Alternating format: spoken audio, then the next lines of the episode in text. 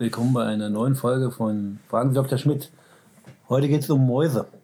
Genauer gesagt um die Feldmaus. Jetzt der Herbst und es gibt wieder sehr viele Feldmäuse. Woran liegt das eigentlich? Das wüsste so richtig keiner.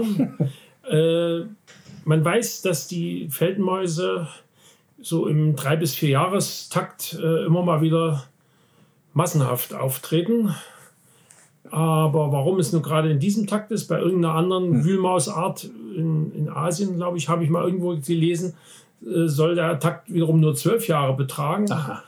Also keine Ahnung, aber das ist wahrscheinlich wie mit dem Schweinezyklus, hm. dem berühmten in der Landwirtschaft, wenn man also das also in bestimmten Zeiten, wenn die massiv äh, gutes Nahrungsangebot haben und der Winter ihnen hm. nicht zu sehr zugesetzt hat und vielleicht von der letzten äh, Mangelbevölkerung äh, an Mäusen die, die hm. ganzen Greifvögel alle verhungert sind, die ihnen sonst zugesetzt hätten. Hm.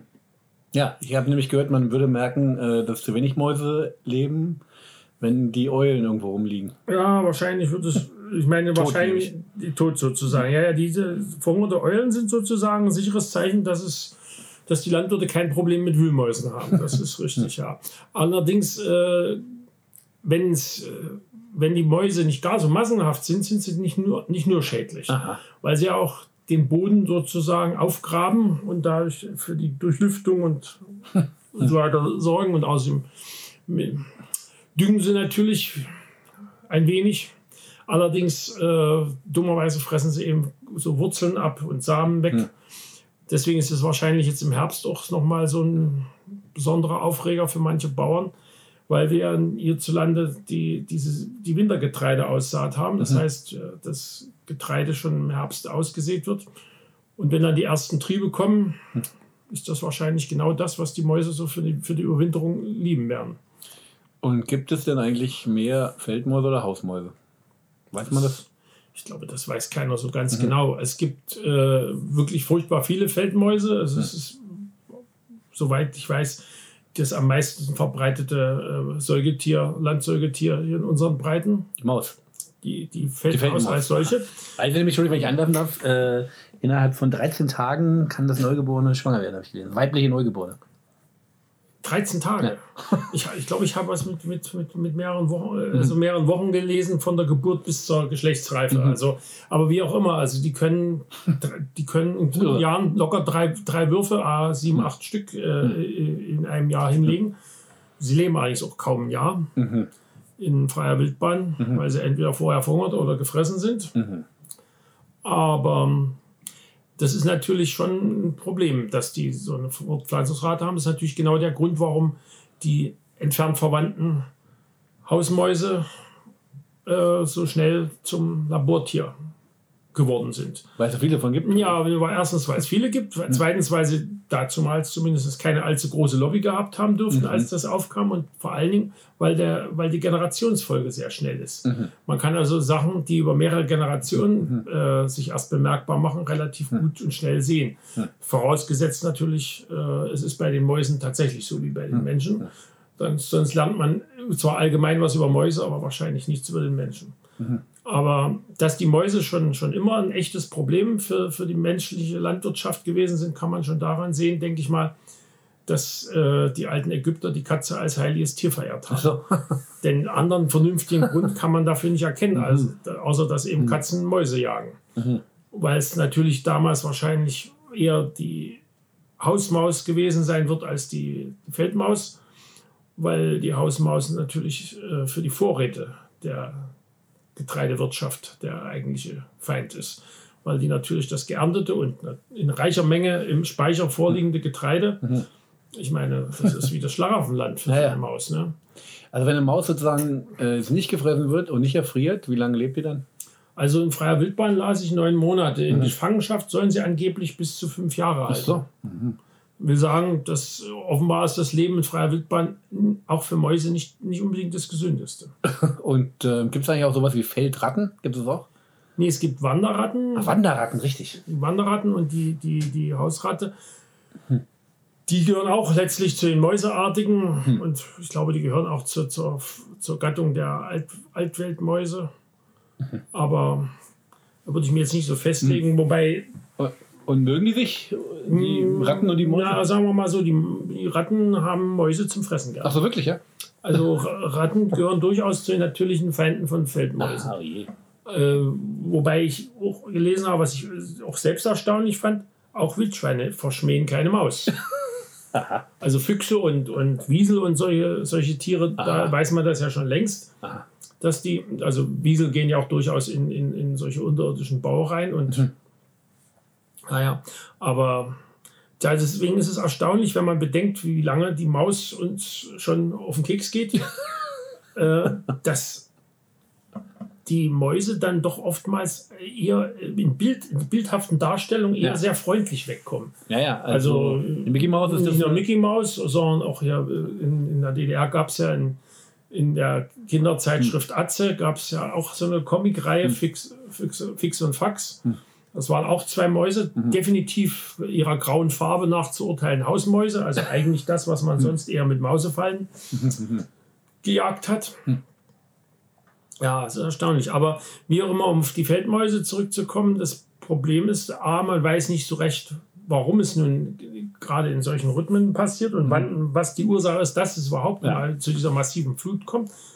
Und wie es aussieht, hat man auch keine vernünftige Idee, wie man die Mäuse dezimieren kann, Ja. ohne gleich noch äh, den Greifvögeln Ohne- giftige Köder vorzulegen. Ohne gleich die Atombombe einzusetzen. Naja, gut, nee, ich meine, das würde nicht. Einfache Chemiewaffe tut es auch schon, ne? aber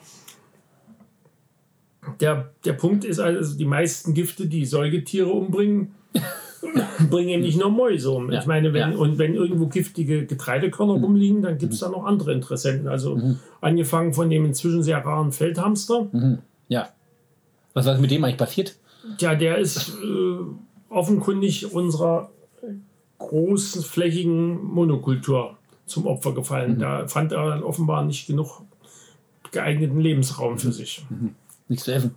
Ja, offenbar nicht immer das Richtige zu essen. Aha. Aber äh, möglicherweise ist er auch der früheren Feldmausbekämpfung zum Teil mit zum Opfer gefallen. Weil, wie man sagt, Gift, vergiftete Körner, die, die nimmt der Hamster wahrscheinlich genauso gerne mit. Wenn er nicht weiß, dass sie vergiftet sind. Und irgendwie sagt ihm das ja keiner. ja, und diese, die, etliche dieser Gifte sind inzwischen eben bei uns nicht mehr zugelassen dafür. Und für, für verschiedene Sachen braucht man auch eine Genehmigung, wenn man sie einsetzen will. Eine Sondergenehmigung, was aufwendig ist. Und dann ist die Vergifterei selbst, wie sie jetzt mach, gemacht wird, auch aufwendig, weil was man einfach ausstreuen kann, ist eben wegen Hamster und sonstigen Tieren, die das vielleicht fressen könnten, versehentlich, äh, Vögel etc., äh, nicht mehr erlaubt seit, ich glaube, ich weiß nicht, seit, also bestimmt schon über zehn Jahren nicht mehr. Das ist wahrscheinlich so ähnlich wie mit dem Klebstoff. Der heutige zugelassene Klebstoff klebt ja nicht mehr richtig. Verglichen mit dem Bomben-Sekundenkleber von früher. Oh nee. Für sich. Also ich meine jetzt, den er im Haushaltswagen kaufen kann. Also es kommt drauf an. Also Sekundenkleber ist Sekundenkleber. Ja, das ist ja immer. noch- das heute. Das ist eine, das ist eine separate Angesch- äh, Geschichte. Das sind das Zeug funktioniert nach wie vor genauso gut. Das Aha. heißt, da, da kannst du dir immer noch die Finger zusammenkleben Mhm. und wenn du nie aufpasst und das hält auch weiter. Was andere Sa- Sache ist, sind diese sogenannten Kraftkleber mit ein oder mehreren Komponenten. Die halten auch durchaus, Ja. aber du musst sie noch richtig einsetzen. Ich habe den Eindruck, dass die halt schwächer werden, genauso wie praktisch äh, auch diese Fliegenrolle, wo die Fliegen im Sommer rauffliegen sollen, wenn man zum Beispiel beispielsweise einen Bauernhof Urlaub macht, dann ähm, äh, sind die seit 20 Jahren halt nicht mehr so klebrig wie früher. Und ich glaube, es hat mit so biologischen, also mit so Biogesetzen zu tun, dass das halt verboten wird. Also ob das bei den, Kleb bei den Klebstoffen so ist, glaube ich nicht. Bei den Fliegenfängern, Gott weiß es, da kann natürlich auch äh, sein, dass äh, Der Marktführer pleite gegangen ist. das kann viele Gründe haben, dass die Rezeptur verloren gegangen ist. Also dass der, Kle- am Klebstoff alleine wird es nicht, denke ich mal, nicht. Okay, aber zurück zur Maus. Ähm, ist jetzt die Mickey Maus, ist es eine Hausmaus oder eine Feldmaus, deiner Meinung nach? Da sie, da sie ja in der Regel, ich glaube von Anfang an ist sie sch- schwarz-weiß gezeichnet, also auch, auch in den farbigen Äh, äh, Disney-Filmen. Ja. da findet sich mindestens unter den, unter den Altweltmäusen, glaube ich, gar keine, keine so richtig passende äh, Entsprechung. Also das war bei Fix und Fax eindeutig. Die, ist grau, die sind grau-weiß gewesen. Da ist, das ist ziemlich, ziemlich wahrscheinlich doch eine Hausmaus gewesen. Auch keine Feldmaus. Meine, Die sind eher bräunlich bei uns hier. Also die Mickey Mouse hat ja, ist ja auch praktisch Paradebeispiel für äh, sozusagen einen Alterungsprozess vom jugendlichen Rebellen zum wirklich ältlichen Spießgesellen, sozusagen. Spießbürger meinst du dann eher wahrscheinlich? Ach, ist Mickey Maus? Ja, also als früher war es nämlich, man kann es daran sehen, am Anfang war die halt äh, kaum bekleidet, hatte nur so eine schwarze, also so eine rote äh, Sporthose an mit so gelben Knöpfen. Da war die noch so irgendwie so Hatte noch, minderjährig. noch auch Hosenträger, glaube Ja, ich. ja, minderjährig war die und äh, durfte dann immer nicht zum Militär mitkämpfen im Zweiten Weltkrieg gegen die Nazis. Solche Probleme haben die gehabt. Und die spätere Mickey Mouse hat dann immer mehr anzuziehen gehabt, so Hütchen und so und Mäntelchen und so. Und äh, die ist dann halt sozusagen der Chefinspektor, also praktisch, also Chefkommissarisch tritt die immer auf und ist halt unglaublich langweilig zu lesen. Hm.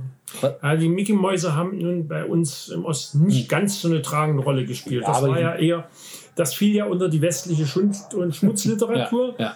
Also in 15 Jahren war das ja okay. sogar fast noch ein Straftatbestand, Ja. Westcomics zu haben. Und ich kann mich erinnern, als ich in die Schule kam, Ende der 15 Jahre, also wurde sogar gelegentlich von Lehrern noch das, das einzige Ostcomic beschlagnahmt. Wirklich? Ja, also das, Und das war jetzt- das war das- DDR-Mosaik, also Ja. mit den drei Kobolden, Dick Duck und Dicke Duck. Ja, ja, ja. Wobei in den ersten, unter den ersten zehn Heften sind interessanterweise auch zwei reine Tiercomics Ach so. gewesen, die gar nichts mit den Dicke Ducks zu tun Aha. haben. Da konnte sich offenbar der Hegenbart noch nicht ganz entscheiden, ob er eher in Richtung Disney geht oder ob er lieber was anderes macht.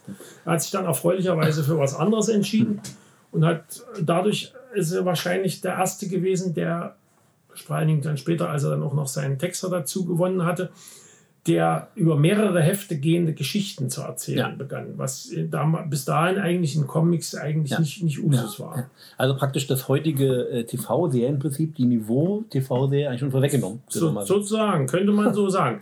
Zumal die Dinger dann auch immer besser recherchiert waren. Also man hatte fast immer auch ein echtes Bildungserlebnis. Ja. Ja. Also was ich über, über die frühindustrielle Revolution weiß, äh, weiß ich vor allen Dingen aus den Dicke Ducks. Aber es gab ja noch weitere Maus, nämlich die Sendung mit der Maus.